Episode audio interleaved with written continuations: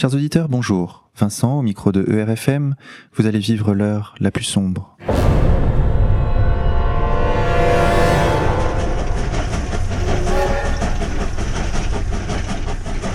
Chers auditeurs, le mardi 17 novembre dernier à 17h, je me rendais au 9 rue Allard à Saint-Mandé, au siège de la société PGE, dirigée par Yvan Gignoux, l'imprimeur historique du Parti socialiste. Nous avions décidé avec euh, l'équipe de RTV et sur la base d'informations que nous avions obtenues d'interviewer les principaux imprimeurs des partis politiques, Monsieur Caron, imprimeur de l'UMP, Monsieur Chatillon, imprimeur du FN, ainsi que Monsieur Gignoux. Nous souhaitions mettre en relief leur méthode de travail et comprendre le fonctionnement assez opaque, disons-le, de leurs activités. J'avais donc obtenu un rendez-vous en bonne et due forme avec Monsieur Gignoux, mais avec un pseudonyme et en tant qu'étudiant. J'étais censé réaliser un rapport vidéo sur la communication politique. L'entretien ne s'est pas déroulé comme prévu, c'est le moins que l'on puisse dire. Pour parler de cela, chers auditeurs, nous recevons aujourd'hui Alain Soral, président d'égalité et réconciliation. Alain Soral, bonjour. Bonjour. Est également présent avec nous Maître Drissy, avocat d'Alain Soral et de l'association Égalité et Réconciliation, entre autres. Bonjour Vincent. Maître, bonjour. Nous accueillons également Julien, directeur commercial des éditions Contre-Culture et secrétaire national d'égalité et réconciliation. Julien, bonjour. Bonjour à tous. Et chers auditeurs, comme chaque semaine, je suis accompagné de mon partenaire animateur Xavier de la rédaction d'égalité et réconciliation. Xavier, bonjour. Bonjour. Chers auditeurs et chers invités, ce que je vous propose, c'est que je vous raconte succinctement ce qui s'est passé mardi soir dernier. Je vous rappelle que la plainte que j'ai déposée à la police a été publiée sur le site d'égalité et réconciliation et reprend en détail tous les, tous les éléments de ce qu'on peut qualifier, maître, je parle sous votre contrôle, de séquestration avec violence. Tout à fait. Je me rends donc à 17h rue Allard, accompagné d'une camarade d'égalité et réconciliation. Une femme nous reçoit et nous dit de revenir à 18h30. Nous revenons. Cette fois-ci, c'est un homme qui nous reçoit, très cordialement d'ailleurs, et nous attendons là dix minutes l'arrivée de Monsieur Gignoux. Donc, quelques, quelques remarques sur euh, les locaux de la société PGE. Donc, cette société se trouve à l'intérieur d'un garage de voitures qui accueille la collection personnelle de Monsieur Gignoux, donc 10 à 15 Citroën de collection, qu'on m'accusera par la suite d'avoir voulu euh, euh, voler. Les locaux se situent à gauche de ce garage et lorsqu'on s'attend, comme moi, à trouver une imprimerie, mon père était imprimeur, donc je sais ce qu'est une imprimerie, on est un peu surpris. On a là trois bureaux, quelques ordinateurs, ça ressemble à une coquille vide. Euh, Julien, est-ce que tu peux nous, nous, parler de cette société PGE Oui, tout à fait. Les, les productions graphiques européennes, c'est l'intitulé exact, donc ont été créées par euh, Yvan Gignoux. Euh, Aujourd'hui, il assure le, la présidence du conseil de surveillance, tout simplement. Hein, c'est sa femme euh, Clément Gignoux qui a qui a donc repris la direction générale euh, unique de l'entreprise. Euh, c'est une entreprise euh, qui est qui est venue donc à la suite, je crois, de d'avenir graphique, qui était l'ancienne entreprise de d'Ivan Gignoux et qui qui assure la transition donc de tout le le travail entre guillemets d'imprimerie pour le Parti socialiste depuis maintenant très longtemps. Je pense que je pense que Xavier reviendra là-dessus un peu plus tard. cette entreprise est est intéressante à plus d'un titre, euh, euh, déjà par euh, par son importance notamment lors des des principales échéances électorales. Donc je pourrais vous parler notamment de la comparaison entre le, le chiffre d'affaires de l'entreprise et son compte de résultat en 2011 et en 2012. C'est assez intéressant parce qu'en 2011 c'est une année c'est une année assez assez assez courte du point de vue des euh, des échéances électorales, il y a eu que des cantonales et des sénatoriales, alors qu'en 2012, il y a eu la, présidentielle. Je vais juste vous faire un petit topo tout à l'heure.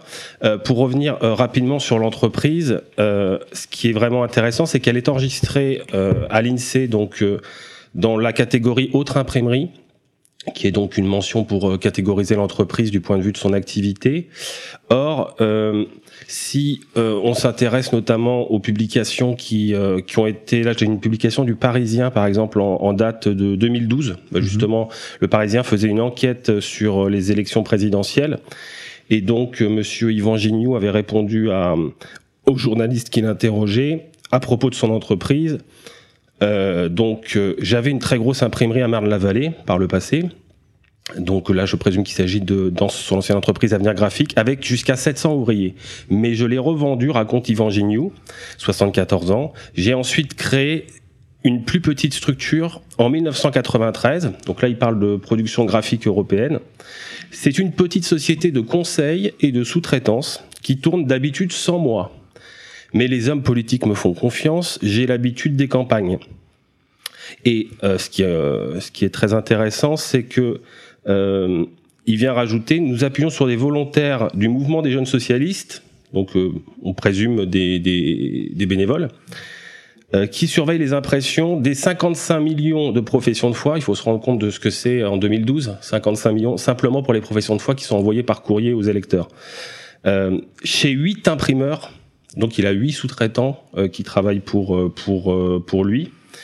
Et ça, donc ça, c'est Saïd Bourdi, euh, qui est donc euh, euh, l'assistant en communication de, de Monsieur Gignou, qui a son entreprise de, de conseil en communication, qui travaille apparemment exclusivement pour le Parti socialiste ou en grande partie pour eux, et qui est, c'est intéressant, hébergé à la même adresse que l'entreprise PGE, Production graphique européenne d'Yvan Gignou, c'est-à-dire donc à l'adresse de Saint-Mandé où tu t'es rendu. Mm-hmm. Euh, je crois que tu reviendras sur, euh, sur cette personne par la suite, c'est intéressant. Et donc, on se rend compte que c'est vraiment une très très grosse entreprise euh, parce que quand on quand on est amené à gérer une, une élection donc euh, euh, présidentielle comme il l'a fait en 2012, cette entreprise passe donc euh, à cette occasion d'un chiffre d'affaires en 2011 assez réduit pour son activité habituelle de 1 800 820 000 euros et donc, elle passe à un chiffre d'affaires en 2012 de 8 395 000 euros. Je ne sais pas si vous vous rendez compte des différences de, volume que doivent euh, gérer les sous-traitants, donc les, les, 8 imprimeurs qui travaillent pour ce monsieur. C'est une variation, pour vous donner un ordre d'idée, de 360% du chiffre d'affaires en l'espace d'un an. Euh, je ne vais pas vous, vous saouler de chiffres, mais ce qui est très intéressant avec cette entreprise, c'est que le chiffre d'affaires est assez logiquement supérieur d'une année sur l'autre à cause de la dimension de, de l'élection présidentielle de 2012. Mais le résultat net de l'entreprise, lui, euh, ne croit pas de 360% à l'occasion de cette année-là, il croit de 16 400%.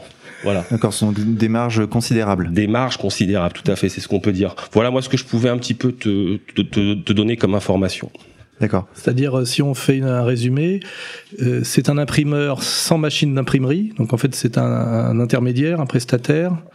Et euh, il fait un très gros chiffre quand il y a des grosses élections. Donc, son activité est vraiment liée aux élections et au Parti socialiste. Et, et ses marges sont, sont gigantesques. Alors qu'en plus, quand, on, quand tu te rends dans les locaux, il y a, y a trois bureaux et une collection de voitures.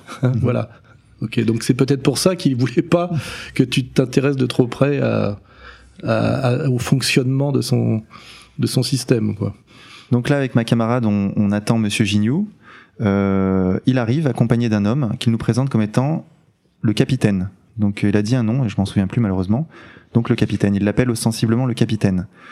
Euh, on l'accompagne dans son bureau où se trouve un troisième homme il nous le présente comme étant son chargé de communication. Donc cet homme, c'est Monsieur Saïd Bourdi. Tu en as parlé tout à l'heure, Julien. On s'assoit devant Monsieur Gignou et Monsieur Bourdi, et derrière nous, le capitaine. Euh, avant même qu'on puisse dire quoi que ce soit, c'est Monsieur Bourdi qui prend la parole. C'est essentiellement lui qui va prendre la parole au cours de, cet interrogatoire. Euh, il nous dit Vincent Lapierre, c'est qui? Donc moi, j'étais venu avec un pseudonyme. J'étais venu en tant qu'étudiant. Et apparemment, euh, il savait qui j'étais avant même que j'entre dans son bureau. Donc maître là se pose une question. Est-ce que ce que j'ai fait est légal? Aller prendre, avoir une, euh, essayer d'obtenir une interview avec un homme sous pseudonyme. Et est-ce que, étant donné qu'il savait qui j'étais avant même que je rentre dans les locaux, on peut pas parler de piège? Est-ce qu'il y a une préméditation dans ce qu'il a fait? Bah écoutez, à ce stade, euh, je pense qu'un journaliste qui utilise un alias, c'est en aucun cas illégal. Un journaliste, dans le cadre de ses activités, euh, fait des investigations. Effectivement, s'il se présente sous sa réelle identité, on peut facilement comprendre que ces, ces, investigations ne mèneront à rien. Donc, qui se présente sous un, sous un alias, c'est n'a pas une usurpation d'identité, c'est euh, normal, c'est dans le cadre de son activité professionnelle. Euh, en ce qui concerne l'éventuelle préméditation, euh, effectivement, on peut s'interroger sur le fait que euh, si à partir du moment où vous vous présentez dans ses bureaux, euh, il connaît votre identité, c'est qu'il s'est un minimum renseigné avant. Comment, ça reste un mystère et ça sera vraisemblablement déterminé dans le cadre de l'enquête, puisqu'un dépôt de plainte a été fait, et donc là on aura plus d'éléments. Effectivement, on, enfin d'une part, utiliser un alias pour un journaliste, ça n'est pas une infraction pénale, ça n'est pas une usurpation d'identité, et d'autre part, euh, effectivement, on peut raisonnablement penser que les faits tels que vous les avez exposés tout à l'heure, il y a vraisemblablement une préméditation de la part de ces gens-là.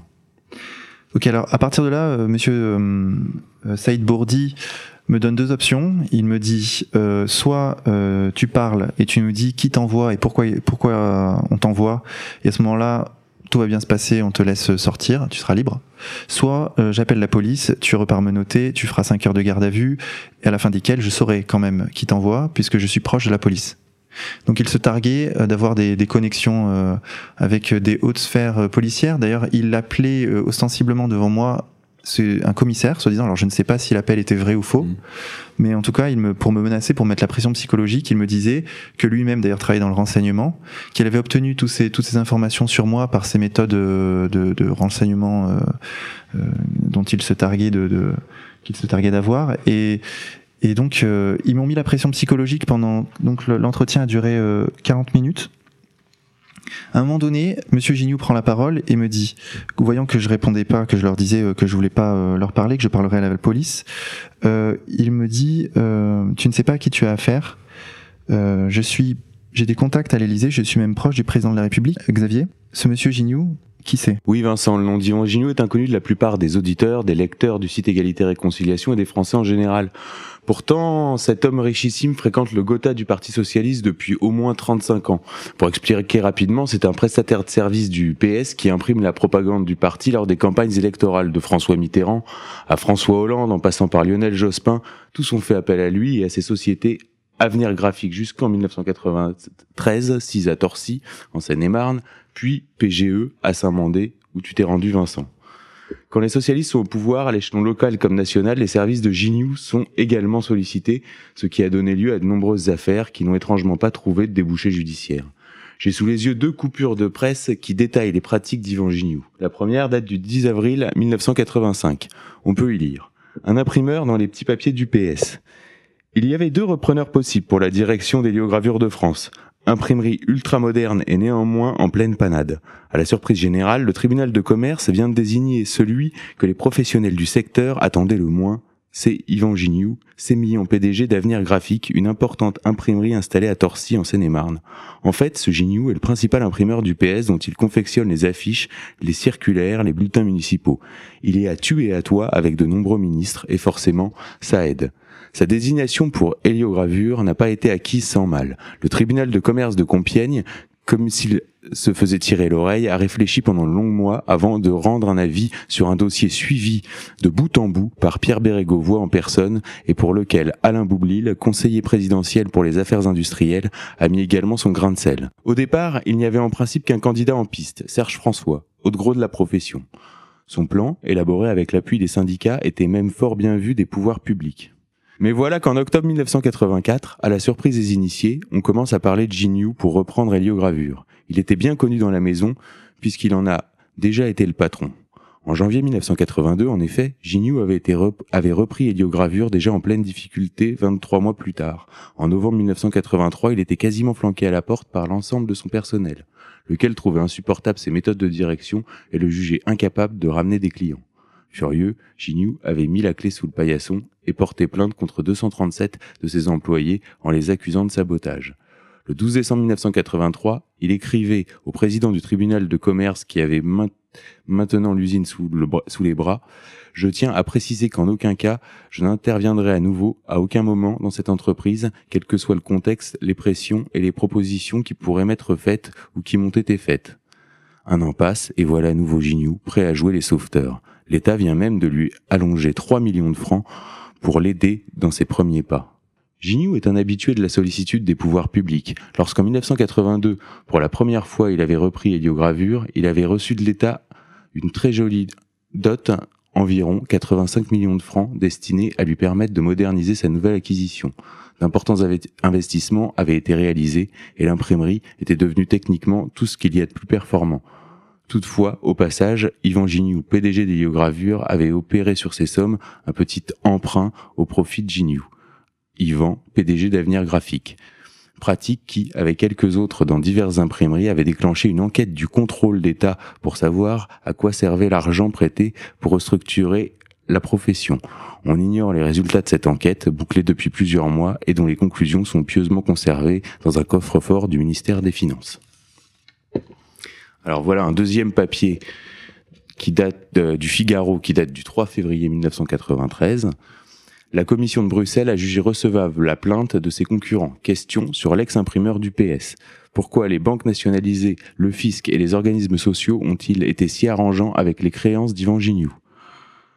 Depuis la mi-novembre, la direction générale 4 de la Commission des communautés européennes est saisie d'un dossier susceptible d'embarrasser à court terme le ministre de l'économie et des finances.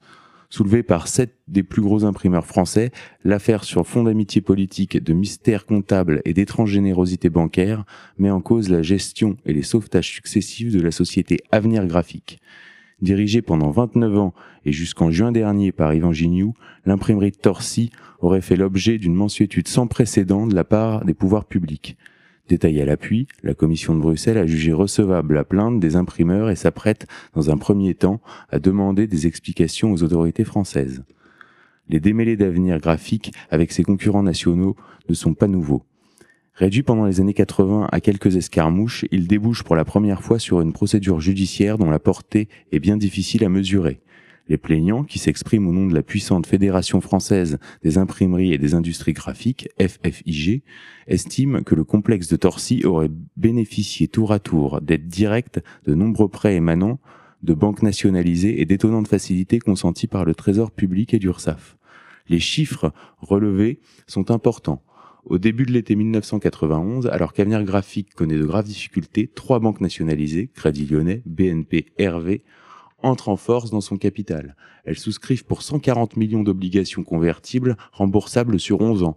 Ce plan de sauvetage est un échec. Fin 91, l'imprimerie de Torcy accuse 210 millions de francs de pertes pour 334 millions de chiffre d'affaires.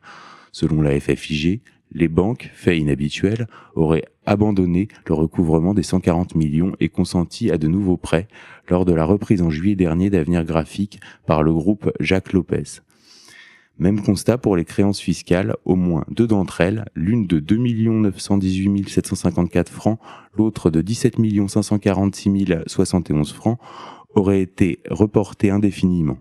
L'URSSAF et les caisses de prévoyance sont enfin évoquées. Nul ne paraît pouvoir expliquer à la lecture de la comptabilité comment Avenir Graphique a réussi à régler début 1992 les deux organismes à hauteur respective de 4 914 854 francs et 6 924 271 francs. Le mutisme des pouvoirs publics n'a fait qu'accroître au fil des années le mystère sur la gestion de l'imprimerie de Torcy. Les lettres adressées par les professionnels en 1984, 1985 et 1988 à propos d'avenir graphique sont demeurées sans réponse celle envoyée le 6 janvier 1992 par le président de la FFIG et interrogeant notamment Dominique Strauss-Kahn, ministre délégué à l'industrie, sur le traitement de faveurs accordées à Avenir Graphique, ont subi le même sort. Pour certains, l'explication réside dans les liens étroits, voire amicaux, noués par l'ex-PDG d'Avenir Graphique avec les responsables socialistes Yvan Gignoux comptait effectivement parmi les imprimeurs privilégiés du PS, travaillant notamment dans le cadre des campagnes électorales. Il avait également obtenu des marchés concernant l'impression de documents diffusés par certains ministères. Le 18 novembre dernier, le député PR Gérard Longuet adressait une question écrite au Premier ministre Pierre Bérégovoy, souhaitant connaître les motifs justifiant un tel soutien à une société fondée et dirigée jusqu'à tout récemment par Yvan Gignoux, proche du PS. La question, pour l'instant, est restée sans réponse.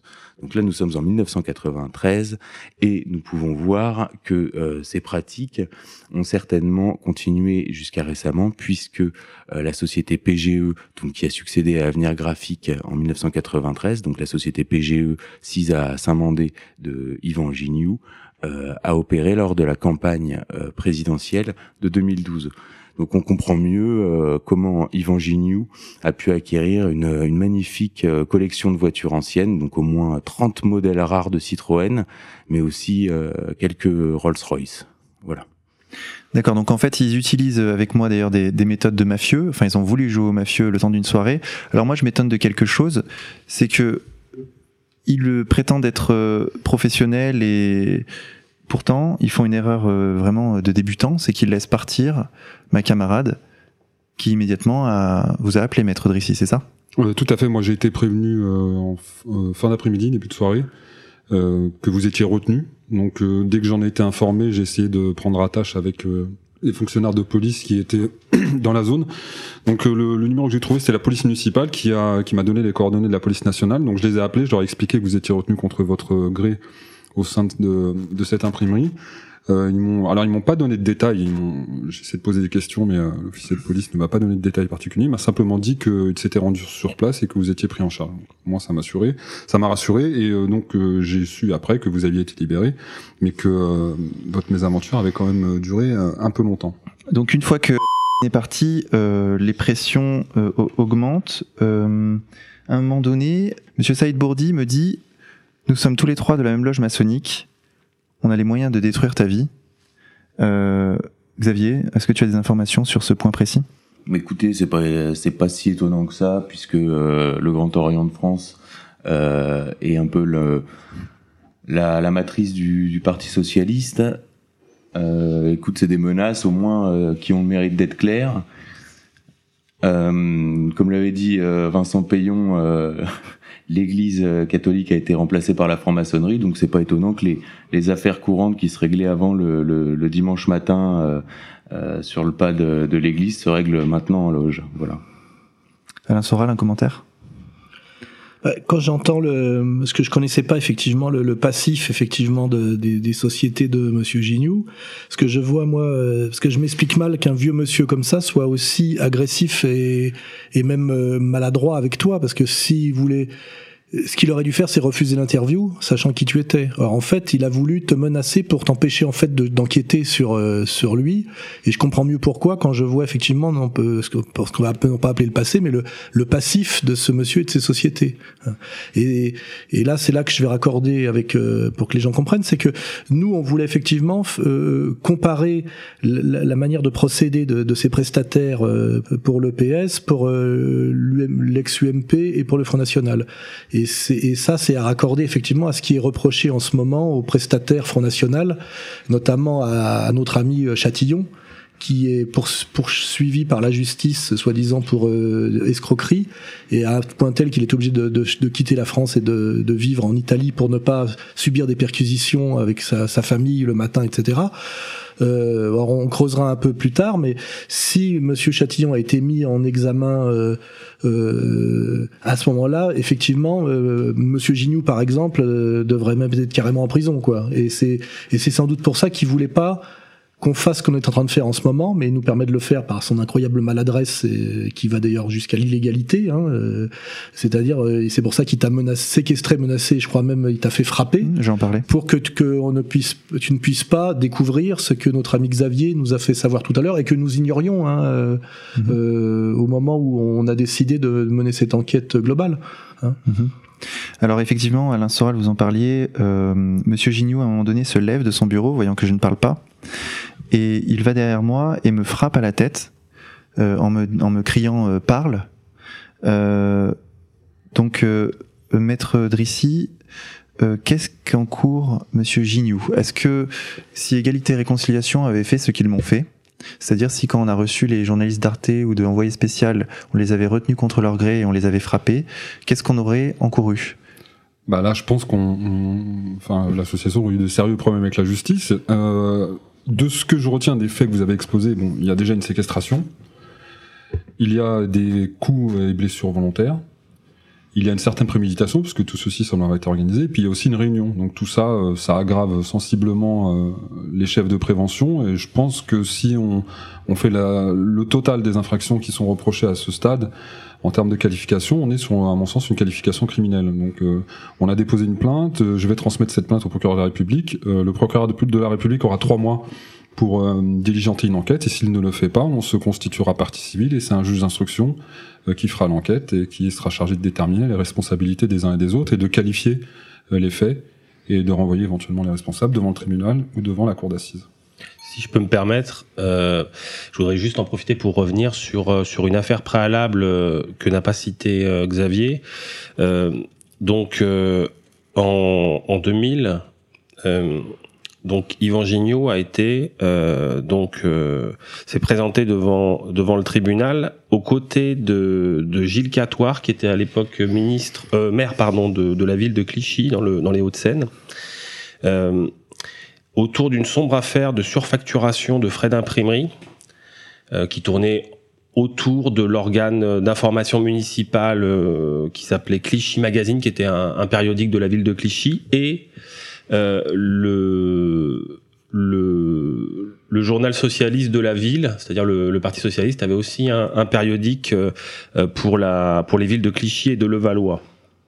Et donc, euh, Gilles Catoire, avec la généreuse complicité de l'imprimeur, donc là je cite le l'article du Parisien de l'époque, euh, également prévenu, donc euh, Yvan Gignoux, et contre lesquels les mêmes peines ont été requises. Il s'agissait en l'occurrence de 12 mois avec sursis requis euh, contre le maire et donc contre Yvan Gignoux, ainsi qu'un an d'inéligibilité et 50 000 francs d'amende pour chacun aurait organisé un habile système de vases communicants entre les deux journaux afin de faire supporter par la ville le coût du magazine politique pour un montant total qui avoisinerait les 2 millions de francs.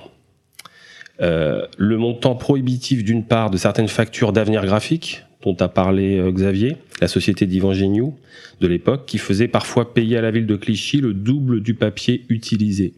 Les pénalités de retard d'autre part, baptisées correction d'auteur, qui se chiffraient en dizaines de milliers de francs. Des opérations blanches pour l'imprimeur, mais qui permettaient de minorer les frais relatifs au journal du PS local. En fait, il y a deux affaires en fait maintenant qui se combinent. Il y a une affaire d'agression et de séquestration sur toi. Et puis derrière, il y a le pourquoi de cette violence de ce monsieur. Et puis ce qu'on découvre maintenant, parce qu'à l'époque on on, on, on, allait à la pêche, c'est qu'en réalité, il a, il a, ce monsieur a un lourd passif. Hein. C'est peut-être ça qui lie les, deux, les son espèce d'agacement, sa violence et même son inquiétude. C'est qu'effectivement. Euh, c'est que ça fait 40 ans que ça dure. Oui, et puis qu'il y a vraiment des choses à trouver, quoi. Hein. Et puis surtout, c'est là où on va raccorder avec ce qui nous motivait au début. C'est sans proportion avec ce qui est reproché euh, à, à l'imprimeur prestataire du Front National. Hein. Sans, mmh. sans, sans, proportion. Hein. Alors, euh, ils avaient effectivement très peur de que j'ai filmé euh, quelque chose ou enregistré la conversation, puisqu'à un moment donné, il me crie euh, de lui montrer mon portable, ce à quoi évidemment, je, refuse de, faire, ce que je refuse de faire, et donc, devant leur pression manifeste, je finis par lui montrer les dernières photos que j'ai sur mon portable, parce que je n'en avais pas prise, et le dictaphone, j'avais rien enregistré. Et là, euh, euh, Monsieur Gignoux euh, cherche à me prendre mon portable des mains. Donc là, il y a une mini lutte qui s'instaure entre nous. Après quoi, je mets mon, bon, c'est un, un, vieux monsieur, hein, c'est un monsieur de 80 ans. Moi, la peur que j'avais, c'était qu'il fasse un arrêt cardiaque euh, avec moi dans les bureaux et qu'après on me mette sa mort sur le dos. Donc, euh, je, je, je m'assois sur mon téléphone. Et euh, donc, à un moment donné, le chargé de communication de Monsieur Gignoux me dit, bah tu vois on a tout enregistré. On a enregistré tout, ce qu'on vient de faire là, toute cette conversation qu'on a eue. Je l'ai enregistré et on va détruire ta vie parce qu'on va mettre ça sur YouTube. On va sortir un article dans le Canard enchaîné, dans lequel j'ai des contacts, me dit-il. Euh, dans deux jours, euh, dès qu'on tapera ton nom sur Google, euh, on verra que t'es un un espion, que t'es une merde quoi en gros. Maître Drissi, tout ça, ces, ces menaces-là, c'est. Bah, d'une, c'est, c'est des menaces déjà en tant que telles, mais surtout, je comprends pas très bien la stratégie puisque euh, diffuser cet enregistrement, c'est euh, une forme d'aveu. C'est avouer que vous avez été séquestré de manière indue, c'est avouer euh, qu'on vous a retenu dans des locaux alors qu'on n'avait ni autorisation ni aucun titre pour le faire. La réaction normale, comme l'a relevé tout à l'heure Monsieur Soral, c'est que si vous recevez un journaliste qui se présente sous un alias et que vous le découvrez, la réaction saine, c'est de refuser de recevoir et lui demander de partir. C'est en aucun cas de le retenir dans les, dans les locaux, de le frapper, de le menacer. Donc, euh, quand bien même ils avaient effectivement enregistré euh, tous les échanges qui sont intervenus entre vous, je pense que c'est plutôt une bonne chose qu'il les publie. Ça facilitera l'enquête du procureur et du juge d'instruction. Donc, euh, je comprends pas très bien la stratégie qui consiste à vous menacer de ce point de vue-là. Et en tout état de cause, les menaces en elles-mêmes sont, elles, condamnables en revanche. Bien sûr. Et euh, la séquestration est avérée, puisqu'à un moment donné, je me lève On vous a empêché de partir, c'est ça ce Bien sûr, on m'a empêché, ouais. on m'a empêché physiquement de partir. C'est-à-dire que parce que pour se protéger, sachant que c'était filmé, le chargé de communication me disait euh, mais tu, tu sais, on te retient pas, hein, tu peux partir. Du coup, à un moment donné, je le prends au mot, je me lève, je dis ok, je pars. Et là, le capitaine qui était derrière nous et qui n'a rien dit de toute la, de tout l'entretien se lève et met euh, son porte sa main euh, à sa ceinture comme s'il avait un, un pistolet D'accord. Euh, que je n'ai pas vu. hein. Euh, donc là, ok. Et Monsieur Gignoux se met devant la porte. Physiquement, il était derrière moi, il venait de me porter un coup. Il se met devant la porte et me dit si moi je te retiens ici, tu ne partiras pas d'ici tant que tu n'auras pas parlé. Donc là, je me rassois. Bah non, clairement dans la séquestration pure et simple, puisque la coercition, le fait de retenir quelqu'un dans un endroit, c'est euh, un privilège, c'est une prérogative des forces de police et de personne d'autre. Donc ces personnes sont des personnes privées, ils n'avaient à aucun titre le droit de vous retenir dans les locaux, et le fait qu'ils vous en a empêché, c'est constitutif d'une infraction. Ok. Ensuite, suite à ça, euh, il y a de, de l'animation derrière, moi, en dehors de- du bureau. Donc là, ils ont ils ont l'air de s'agiter. Euh, Monsieur Gignoux part et là, euh, la chargée de communication, Saïd Bourdi, euh, plaque une feuille euh, sur la table euh, fortement et frappe euh, sur euh, du poing sur la table et me dit maintenant tu vas écrire. Euh, Quand je dis ça, il criait lui. Hein, c'est vraiment. euh, Mm. Et il me dit tu vas écrire euh, tout ce que tu sais. Tu vas écrire ton nom, ton numéro de téléphone, ton adresse, qui t'envoie, pourquoi, ici, là, maintenant, tout de suite, tout de suite. Et il criait euh, fort. Euh, Si, si je fais un peu de psychologie, cette attitude est très étrange parce qu'elle est totalement illégale de la part de gens qui sont des adultes censés être responsables.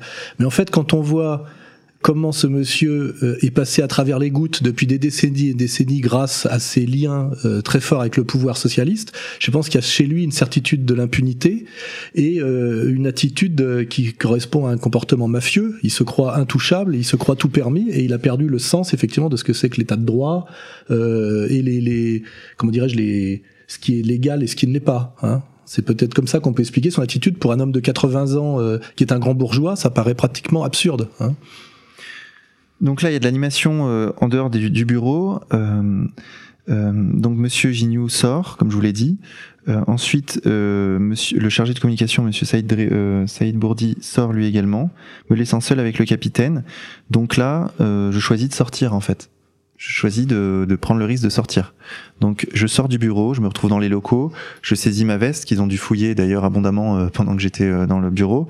Et là, je me retrouve dans le garage où il y a les voitures de collection. Euh, donc là, Monsieur Gignoux crie euh, à quelqu'un, j'ignore à qui, ferme le garage, ferme le garage. Donc en fait, j'étais enfermé dans le garage. Euh, et là, en fait, je saisis mon téléphone. En fait, ils étaient autour de moi. C'était une situation assez étrange parce qu'ils voulaient pas non plus avoir l'air de me retenir euh, totalement, mais en même temps, euh, j'étais retenu en réalité puisque je pouvais pas sortir du garage. Donc ils étaient autour de moi et j'appelle le 112 et je dis à la personne que j'ai au bout du fil, bah écoutez, euh, là il y a des personnes qui me retiennent. L'une d'elles m'a frappé. Ils sont manifestement hostiles.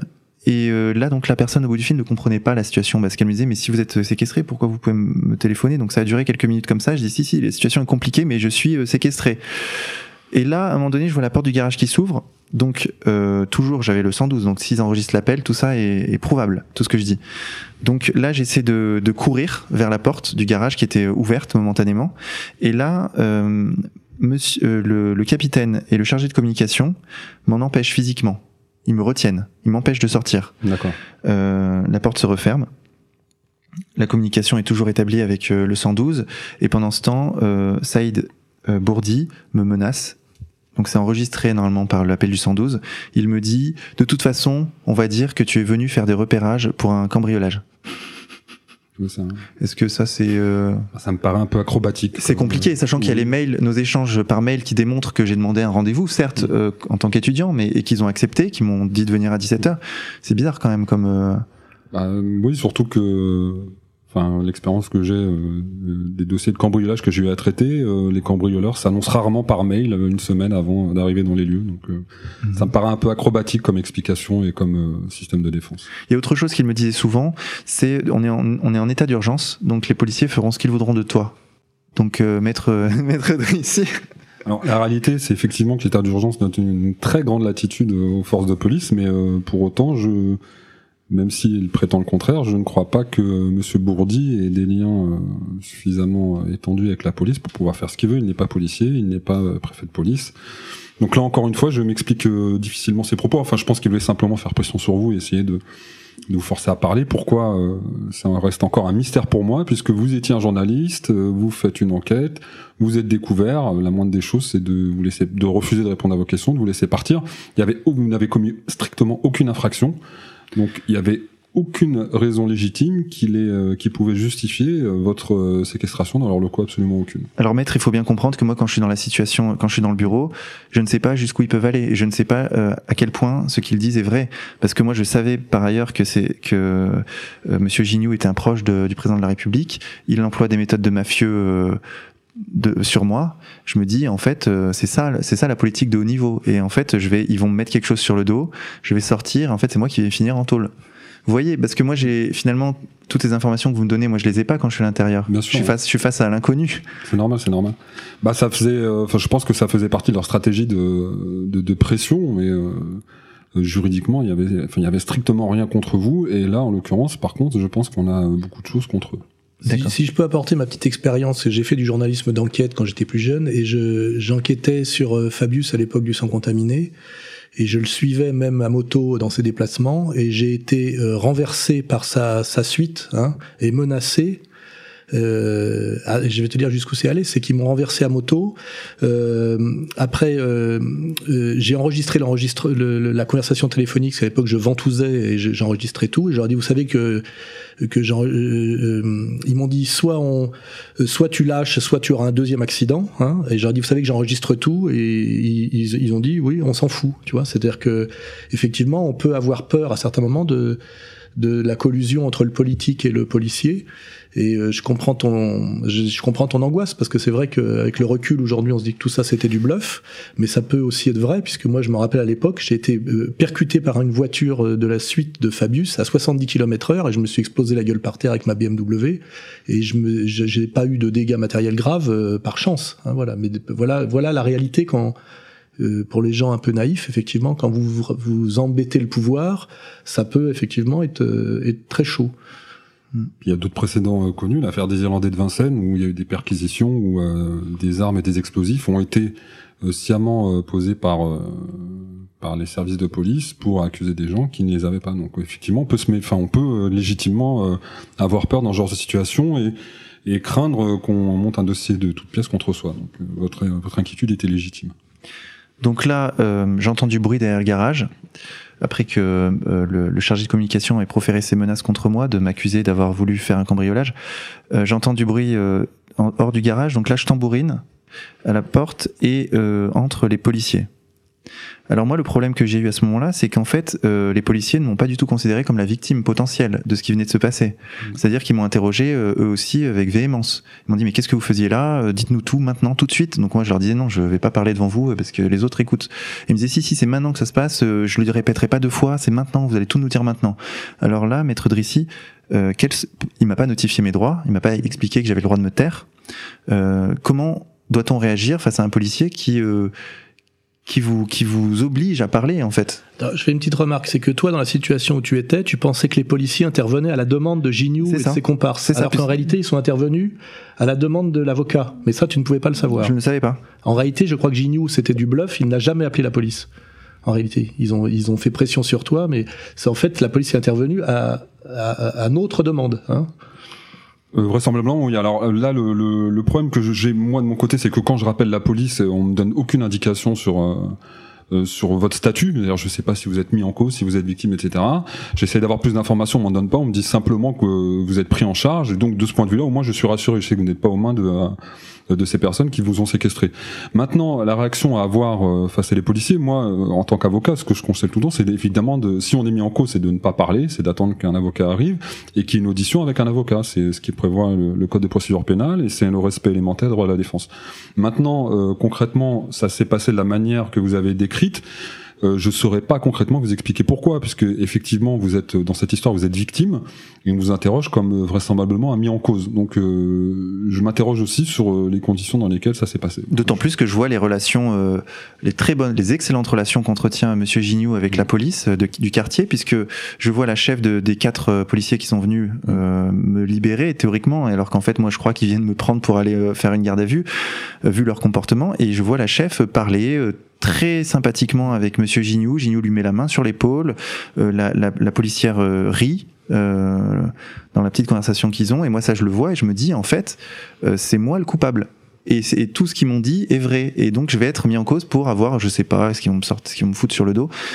Donc, euh, vous voyez que la situation à ce moment-là, pour moi, est assez euh, compliquée. D'ailleurs, quand ils m'emmènent euh, au commissariat, euh, euh, encadré, quoi. Je- J'y vais pas euh, les mains dans les poches. Donc la confusion, à la confusion s'est ajoutée encore la confusion. Exactement. C'est-à-dire que le comportement des policiers valide le Et puis la collusion surtout. la collusion. Le, dis- le- le comportement des policiers valide ce que me disait Monsieur Gignoux euh, lors de l'interrogatoire. Mais il est de notoriété publique que la plupart des commissaires de police sont francs-maçons et que l'appartenance à la maçonnerie est indispensable pour devenir euh, commissaire de police. Et puis ils savent qui est Gignoux, puisque c'est Voilà. le même périmètre, Bah c'est oui. une vedette du Parti Socialiste, proche du président de la République. Donc euh, un, un policier est un fonctionnaire, il, il sait quel est son intérêt, même si après la loi existant, euh, tu peux confirmer que tu n'as pas été mis en garde à vue, et finalement que tout ça s'est terminé par une main courante, c'est ça? Effectivement, donc euh, la police judiciaire est arrivée. Donc là, des, des policiers de plus haut niveau. Donc euh, avec eux, déjà, on peut discuter. Ce qui n'est pas forcément le cas avec les policiers de base qui viennent vous chercher, parce que eux, ils, ils comprennent pas forcément ce que je leur dis. euh, C'est des choses qui les dépassent un peu. Donc là, avec la police judiciaire, par contre, là, on peut, on peut discuter. C'est, c'est une conversation posée. Euh, donc là, effectivement, on a, j'ai, pu faire une main. euh, j'ai pas même pas fait une main courante. En fait, j'ai rien signé à ce moment-là. Ils m'ont laissé partir, ils m'ont dit que je suis resté quand même trois heures au commissariat. hein. Ils m'ont dit que l'affaire allait remonter au procureur de la République, qui, euh, vu que c'est l'état d'urgence, doit décider si je peux rester, si je dois rester euh, avec eux au commissariat ou si je peux partir. Donc ils m'ont laissé partir au bout de trois heures. D'accord. Mais donc on, à ce stade, on sait toujours pas à quel titre vous avez été retenu. euh, Enfin, à l'imprimer, on sait, c'est une séquestration. Mais au commissariat, on sait toujours pas si c'était une vérification d'identité, un contrôle d'identité. Enfin, on sait absolument pas à quel titre vous avez été retenu au commissariat. Pas du tout. Voilà. Donc c'est encore une fois, c'est très étrange. Normalement, ce qu'ils auraient dû faire, c'est vous entendre dans le cadre d'une audition et prendre votre plainte, hein, tout simplement. D'accord. Et- et à tout le moins des infractions euh, qui ont été commises. euh. Et puis m'embarquer moi, qui suis censé être la victime, et laisser Monsieur Gignoux tranquillement très- dans ses locaux, c'est C'est très curieux. Quand vous m'avez euh, exposé les faits, je vous ai, un, je vous ai invité euh, dès le lendemain à aller porter plainte euh, euh, au commissariat qui était euh, près de votre domicile. D'ailleurs, je pense qu'il n'y a eu aucun problème, que votre plainte a été prise de manière, euh, enfin sans difficulté. Et moi, de mon côté, je transmets cette plainte au procureur de la République pour qu'une enquête soit diligentée, qu'on puisse faire, euh, pour qu'on puisse euh, savoir exactement ce qui s'est passé et déterminer les responsabilités, les infractions qui ont été commises, puisque il apparaît évident à ce stade que de nombreuses infractions, et pas des moindres, ont été commises contre vous. Sachant que contrairement à l'affaire qui m'opposait au garde du corps de Besancenot qui m'avait mis un coup de tête avec son casque et ça avait été filmé et la personne est identifiée par les services de police, mais malgré cela, l'affaire a été classée sans suite. Sur cette affaire-là, pour éviter que l'affaire soit classée sans suite aussi facilement, on va se constituer partie civile, Tout à maître. fait. C'est ça? Tout à fait. En fait, je transmets la plainte que vous avez déposée au commissariat au procureur de la République euh, de Créteil. Et donc, ça fera courir un délai de trois mois. Et euh, donc, dans cet intervalle de temps, soit le procureur fait l'enquête et euh, diligente euh, les services de police pour que soient interrogés les uns et les autres, c'est-à-dire vous, euh, Monsieur Gignoux et les deux personnes qui étaient avec lui. Dans quel cas, tant, auquel cas, tant mieux. Ça veut dire que le procureur fait l'enquête. S'il ne le fait pas, à l'issue de ce délai de trois mois, nous nous constituons partie civile. Un juge d'instruction sera désigné et lui aura l'obligation de faire l'enquête. Il délivrera une commission rogatoire service de police qui interrogeront les uns et les autres pour déterminer euh, les responsabilités, les infractions commises. Et moi, j'ai rendez-vous dans 15 jours avec un médecin de la police pour euh, essayer de d'évaluer les retentissements psychologiques que j'ai eu, parce que c'est quand même une séquestration euh, Ah, avec, c'est- avec violence. Tout à fait. Et euh, le- les menaces n'ont pas été retenues par euh, le policier du commissariat. Il me disait qu'en fait les menaces étaient euh, moins graves que la violence. Comme il y a eu la violence, il n'y a pas les menaces. Bah, à ce stade, encore une fois, il y a vos déclarations, il y a ce que la police en retient, et puis dans le cadre d'une confrontation et des auditions des uns et des autres, on déterminera plus précisément les, les infractions qui correspondent aux faits qui ont été commis, et s'il y a eu des menaces, on retiendra aussi des menaces dans les chefs de prévention. Il n'y a pas de raison de, de les oublier parce qu'il y a eu plus grave. D'accord. Maintenant, ce qu'il faudrait, c'est élargir le, la question et venir au, au, au pourquoi de, de, cette volonté euh, brutale de ce vieux monsieur que tu fasses un travail de journalisme. Et c'est vraiment lié euh, à l'affaire du Front National. Il faut le, il faut le dire. C'est-à-dire qu'aujourd'hui, euh, l'équivalent de Monsieur Gignoux au Front National, qui est Monsieur Chatillon, est accusé d'escroquerie pour des pratiques euh, de, de, prestataires imprimeurs qui sont euh, à la lecture de, des, des comment dirais-je de la défense de son avocat là, c'est ça, Varro, euh, totalement dans la dans la dans les règles, mais euh, euh, la vérité c'est que si Monsieur Chatillon est mis en examen et accusé d'escroquerie, alors au moins ce, ce monsieur, là, ce président du Parti socialiste, devrait l'être aussi. Et je pense que c'est ça le fond du problème, ce qui permet de, de, de, réaliser quelque chose que nous vivons, que nous vivons aussi nous, c'est qu'aujourd'hui le pouvoir politique, en l'occurrence, bon, c'est le Parti socialiste, se sert de l'institution judiciaire pour mettre en examen, euh, persécuter et gêner dans leur travail des, des prestataires donc euh, des, des, prestataires notamment euh, qui, qui, qui, a le statut de, on dit imprimeur, hein, c'est entre guillemets. Euh, et donc il y a, euh, on, un juge d'instruction finalement se fait le complice de, de, du politique pour persécuter quelqu'un, sachant très bien que c'est de la pure persécution politique et qu'il n'y a pas de traitement, il n'y a pas de traitement égal, quoi. Euh, c'est un peu ça le fond du problème. Hein. C'est euh, et c'est ça et ça ça rejoint un peu ce que ce que je subis moi quand euh, je suis euh, comment comment c'est quoi le terme euh, c'est comparution directe c'est ça? Citation directe. Citation directe. C'est-à-dire qu'aujourd'hui en fait le le politique demande au, au judiciaire de persécuter quelqu'un en sachant qu'il n'y a pas de dossier simplement parce qu'il y a le relais médiatique. Ce qui fait qu'après on lit dans la presse que vous êtes mis en examen pour escroquerie. Et c'est répété ad nauseum afin de diaboliser et de cramer quelqu'un notamment euh, Frédéric Chatillon qui a été obligé de s'expatrier de s'expatrier en Italie hein, tellement il subissait de de, de, de perquisitions etc ça, sachant qu'à la fin il y a rien dans le dossier qu'il est strictement dans les clous, dans la norme, euh, et qu'à la fin simplement, euh, dans deux trois ans, je sais pas quoi, bah, il sera blanchi, mais que là on n'en parlera pas. Et moi, je subis par exemple la même chose avec l'affaire Binti. On prétend que j'aurais harcelé une mannequin, euh, que j'aurais fait des injures racistes et des choses comme ça, alors et je me retrouve au tribunal de façon totalement abusive. C'est simplement pour me salir médiatiquement, parce que les gens entendent mis en examen, euh, harcèlement, euh, je sais pas trop quoi. Et alors qu'en fait, moi, par exemple, je suis victime d'une affaire Valbuena, c'est-à-dire une tentative de chantage sur une photo et un échange de et un échange de, de SMS sollicité. Et je crois que c'est ça le, c'est ça en fait. Euh, si on veut élargir l'affaire, effectivement, et le scandale, c'est un l'impunité de certains et leur, leur pratique hors la loi depuis des années, et deux la persécution de, de quelqu'un qui fait le même boulot et qui le fait d'ailleurs de façon beaucoup plus beaucoup plus dans les règles, pour simplement pour handicaper politiquement un parti. Et c'est là où on, ça correspond à ce qui se passe en ce moment. C'est la fin de la séparation des pouvoirs, et c'est de plus en plus l'institution judiciaire qui est mise à contribution par le politique pour nuire à des concurrents politiques de manière totalement, j'ose le dire euh, abusive, pour pas dire illégale. Hein. Je sais pas si Julien peut compléter. Oui, tout à fait. Euh, donc, euh, Alain Soral faisait référence à, ce qu'on appelle l'affaire Igual, relative donc aux poursuites du micro-parti Jeanne qui euh, qui gère donc le euh, les certaines élections du, du Front National. En l'occurrence euh, euh Riwal avait avait géré les élections présidentielles notamment l'imprimerie des pour les élections présidentielles de 2012 de Marine Le Pen. Et, et donc aujourd'hui poursuivi son son directeur Frédéric Chatillon pour euh, donc euh, en gros surfacturation pour faire simple, euh, c'est-à-dire qu'on lui reproche de ce que de ce que nous nous avons pu pu découvrir une, une pratique qui est tout à fait courante dans le monde des entre guillemets une fois de plus imprimeurs de partis politiques puisque comme l'a dit Alain Soral on est face à des prestataires qui ont en fait des, tous des sous-traitants. Donc on lui reproche on lui reproche premièrement des surfacturations. Je vous expliquerai qu'en fait c'est la règle de tous les, imprimeurs aujourd'hui, donc euh, aussi de Monsieur euh, euh, de Monsieur Yvan Gignoux et des, des productions graphiques européennes son entreprise. Hein. Je vous rappelle tout à l'heure les, les, chiffres de marge qu'on a qu'on a qu'on a deviné à partir de, de son résultat. Aujourd'hui, on reproche aussi à Frédéric Chatillon, donc en plus de la surfacturation, donc Monsieur Frédéric Chatillon est poursuivi ainsi que son entreprise pour tout simplement l'intitulé d'imprimeur qu'on qu'on lui reproche euh, l'accusant de n'être qu'un simple prestataire ayant des sous-traitants. Voilà.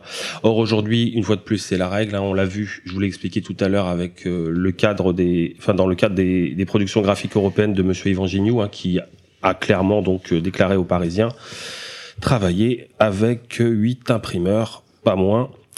Euh, donc pour revenir sur sur l'affaire Riwal, le problème des surfacturations aujourd'hui auquel on assiste euh, dans le, euh, le cadre des, des, élections, alors pas seulement des élections euh, présidentielles évidemment, c'est que l'État, donc dans le cadre d'arrêtés interministériels, donc les arrêtés interministériels qui ont qui concernent le ministère de l'économie, le ministère de l'Intérieur et le ministère du budget principalement, ces trois ministères à l'occasion de chaque élection, donc euh, je vous donnerai des exemples euh, assez précis, euh, donc font, font parvenir aux candidats donc euh, l'arrêté interministériel qui détermine le donc les tarifs maximaux de remboursement des frais d'impression, c'est le terme exact. Donc ils sont très clairement mentionnés à chaque élection par ces arrêtés et ils permettent donc euh, de déterminer euh, pour les imprimeurs les tarifs euh, qui vont pouvoir facturer aux, aux candidats. Oui, c'est un plafond, c'est-à-dire qu'ils ont, ils ont, ils ont, ils doivent se conformer à un plafond qui est une, une somme maximum. Exactement. Et, euh, ici, et ils font tous la même chose, c'est-à-dire que ben ils demandent le remboursement du plafond.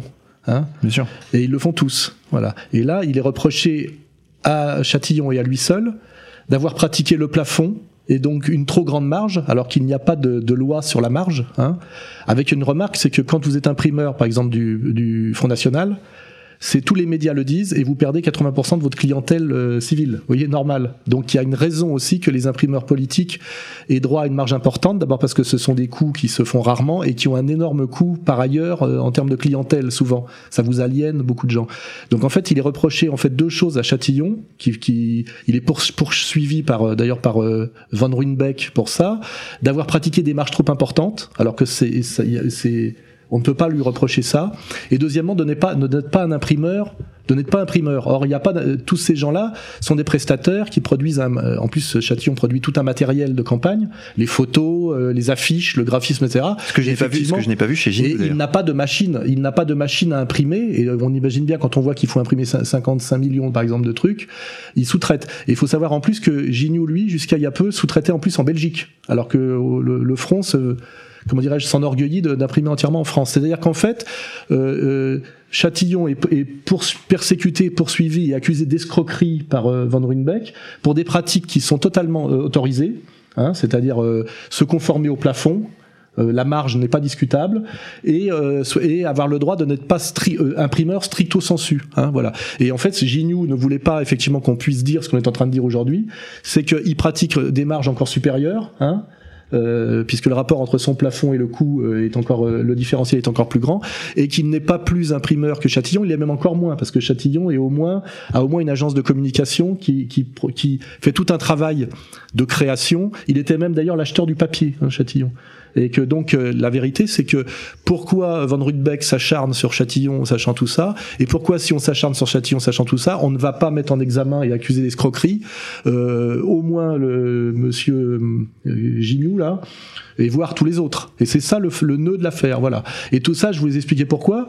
C'est pour que c'est pour persécuter dans sa vie euh, quotidienne un, type qui travaille euh, notamment pour le Front National, donc pour gêner en fait le, la, Front National en dehors du combat politique, c'est pour salir la réputation d'un homme, euh, sachant que euh, sera probablement blanchi à la fin, mais que le, sale, le travail aura été fait parce que les médias se font un plaisir de relayer systématiquement à charge et jamais dans l'autre sens quand la personne est blanchie. Rappelez-vous avec Dieudonné, quand on a prétendu qu'il faisait de l'évasion fiscale alors qu'il investissait une partie de son argent dans son pays d'origine, ce qu'il a le droit de faire, Et quand on prétendait qu'il avait qu'il il avait des fonds euh, occultes, alors que simplement étant interdit de, de, compte en banque, il était obligé de mettre sa trésorerie euh, dans un coffre en attendant de savoir où la mettre. Voyez? Donc c'est toujours la même stratégie. Le politique qui se sert du judiciaire pour salir grâce aux médias, voilà, en sachant qu'à la fin il ne reste rien.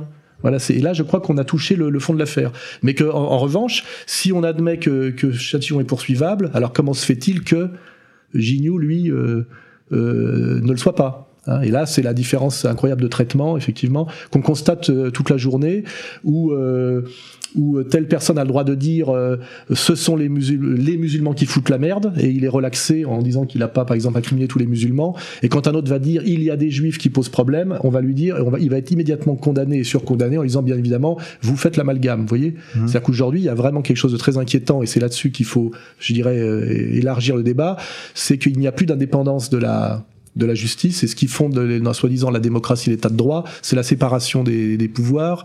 Or là on a vraiment une institution judiciaire qui est mise à contribution et qui va au tapin en toute connaissance de cause. Voilà. D'ailleurs là on a encore un exemple avec cette affaire puisque si euh, nous-mêmes nous avions fait ce que m'a fait monsieur Gignoux j'imagine maître Drissy que Alain Soral aurait été embarqué euh, menotté euh, la, à la seconde suivante et que égalité réconciliation aurait été dissoute immédiatement alors que là en fait ben, on a l'impression qu'il se passe pas grand chose. Enfin, je suis malheureusement. Euh, les médias n'en ont pas parlé. Euh. Je suis malheureusement contraint de partager votre avis. Effectivement, je pense que si euh, Alain Soral ou Égalité et Réconciliation s'étaient livrés aux mêmes méthodes, je pense que ça serait pas passé exactement de la même façon. Mais ça dans tous les, et ça serait dans tous les médias le lendemain, hein, comme on le voit à chaque fois. Cela dit, on, enfin, on a déposé plainte, on va transmettre la plainte au procureur et on fera le nécessaire pour que les poursuites soient diligentées. Et on tiendra euh, évidemment former euh, aussi bien les auditeurs de RFM que les lecteurs du site de, des suites de la procédure pour, pour s'assurer que tout se passe euh, normalement et comme ça devrait se passer pour tout le monde. Très bien. Maître Drissy, Alain Soral, Julien, merci beaucoup d'avoir accepté notre invitation. Merci à vous. Xavier, on se retrouve la semaine prochaine à la semaine prochaine. Chers auditeurs, je vous annonce que le dimanche prochain se tiendra à Marseille un débat sur le récentisme entre Claire Colombi et Laurent Guyeno. La section Marseille d'égalité et réconciliation vous y attend nombreux. Enfin, nous allons conclure cette émission en musique sur les notes du pianiste Stéphane Blé.